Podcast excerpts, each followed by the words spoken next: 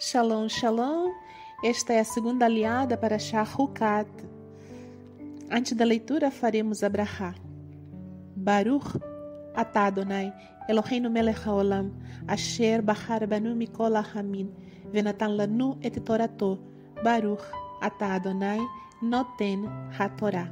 Bendito sejas Adonai, nosso Elohim, Rei do Universo, que nos escolheste entre todos os povos e nos deste a tua Torá. Bendito sejas Adonai, que outorgas a Torá. Começa assim, no versículo 18 do capítulo 19 do livro Bamidbar, Números. Uma pessoa pura pegará um ramo de folhas de isopo, o mergulhará na água e o aspergirá sobre a tenda, sobre todos os recipientes, sobre o povo que estiver ali e sobre a pessoa que tocou em um osso ou em uma pessoa assassinada ou que morreu de forma natural ou em um túmulo. A pessoa pura aspergirá a água no terceiro e no sétimo dias. No sétimo dia, ela a purificará. A pessoa purificada lavará suas roupas e a si mesma em água, e será pura à tarde. A pessoa que permanecer impura e não se purificar será eliminada da comunidade, pois maculou o santuário de Yahuwah água da purificação não foi aspergida por ela sobre ela, ela está impura. Este será um regulamento permanente para eles. A pessoa que aspergiu a água da purificação deverá lavar suas roupas. Quem tocar na água da purificação estará impuro até a tarde. Qualquer coisa tocada pela pessoa impura será impura e quem tocar essa pessoa será impura até a tarde. O povo de Israel, toda a comunidade, entrou no deserto de Tzin no primeiro mês e permaneceu em Kadesh. Miriam morreu ali e foi sepultada nesse lugar. Pelo fato de a comunidade não ter água, eles se reuniram contra Moshe e Aharon. O povo discutiu com Moshe e disse: Nós preferimos, preferíamos ter morrido quando nossos irmãos morreram diante de Adonai? Por que você trouxe a comunidade de Adonai a este deserto? Para morrermos aqui, nós e nosso gado? Por que vocês nos fizeram deixar o Egito? Para trazer-nos a este lugar terrível sem sementes, figos, vinhas, romãs, sem água para beber?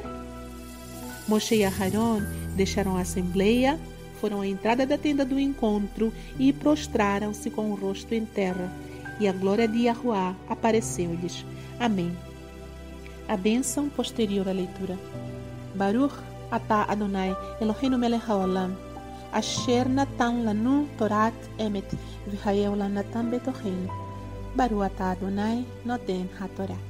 Bendito sejas tu, Adonai, nosso Elohim, Rei do Universo, que nos deste a Torá da verdade, e com ela a vida eterna plantaste em nós.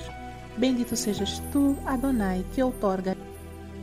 Esta aliá o Eterno recomenda, dá os detalhes de como deve ser feita a purificação para uma pessoa que se contaminou com um defunto, ou com uma sepultura, ou com um osso de um defunto, ou mesmo com uma tenda, uma casa, eles habitavam em tendas, ou utensílios, recipientes que estavam naquela tenda quando alguém morreu naquela tenda. Essa purificação devia ser feita mergulhando um ramo de sopo em água, na água purificada, que foi misturada com as cinzas, da qual nós vimos que veio da novilha vermelha. E essa purificação era feita no terceiro e no sétimo dias. Todos que se encontravam em estado de contaminação estavam obrigados a purificar-se, tanto no terceiro quanto no sétimo dias. Se alguém não se purificasse, devia ser eliminado da comunidade, porque macula dessa forma o santuário de Adonai. O não purificar-se a si mesmo não prejudica somente a si, prejudica a toda a comunidade, porque vai macular vai contaminar, ou seja, vai sujar o tabernáculo de Adonai que habita no meio de toda a comunidade.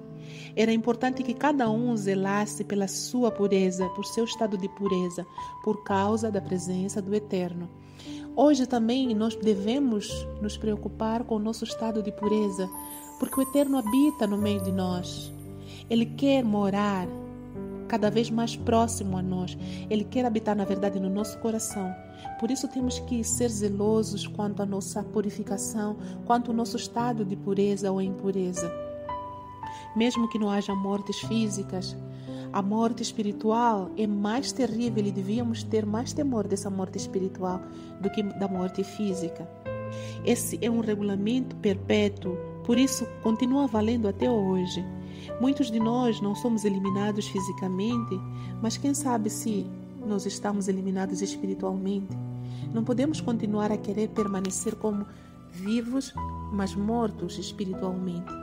Por isso devemos prezar e zelar pelo estado de purificação de nossas almas, de nossos corpos também. Um aspecto importante e interessante aqui é que Adonai recomenda que haja um zelo tão grandioso em relação à água da purificação que ele diz que quem tocasse nessa água estaria impuro também. Por isso, todos deviam ter um grande temor em relação a essas coisas santas. E qualquer um que fosse tocado por aquele que está impuro também ficaria impuro até a tarde. Ou seja, o estado de impureza pode ser transmitido de uma pessoa para outra. Devemos prestar também bastante atenção para que as impurezas dos outros não sejam passadas para nós, não nos atinjam. Temos que zelar muito por esse aspecto. Adiante fala sobre a morte de Miriam, que foi no deserto de Tzin, e toda a comunidade também começou a reclamar por falta de água Logo que Miriam morreu, a comunidade ficou sem água e começou de novo as reclamações contra Moshe. Eles começaram a falar coisas sem pensar, coisas que demonstravam o seu estado de insensatez e loucura, porque eles dizem que preferiam ter ficado no Egito. Olha só, um lugar de escravidão, onde eles não tinham paz, não tinham segurança, não tinham alimentação nem descanso, mas eles agora pretendem, pretendiam voltar para lá. Eles falam que não têm sementes, nem vinhas, nem figos, desejavam comer coisas que nem no Egito tinham, se esquecendo assim que o Eterno providenciava todos os dias o man, o maná, para que eles se alimentassem. Eles não tinham falta de comida. Logo que ocorreu esta ausência de água, ao invés deles orarem e clamarem ao Eterno, eles reclamaram. O que nós podemos aprender disso? Que quando nós temos alguma dificuldade no caminho que seguimos, no caminho de Teshuvah, o nosso primeiro agir tem que ser aos pés do Eterno. Temos que orar e clamar para que o Eterno nos socorra, nos ajude e não reclamar. Eles voltaram a endurecer o seu coração e a tecer comentários falsos, desonestos contra Moshe e que na verdade isso era contra o Eterno, porque Moshe estava ali somente porque o Eterno o colocou naquele lugar. E Moshe, como de sempre, ele e Aharon, quando ouviram tudo isso, não revidaram, foram logo aos pés do Eterno, se prostraram diante da tenda do encontro.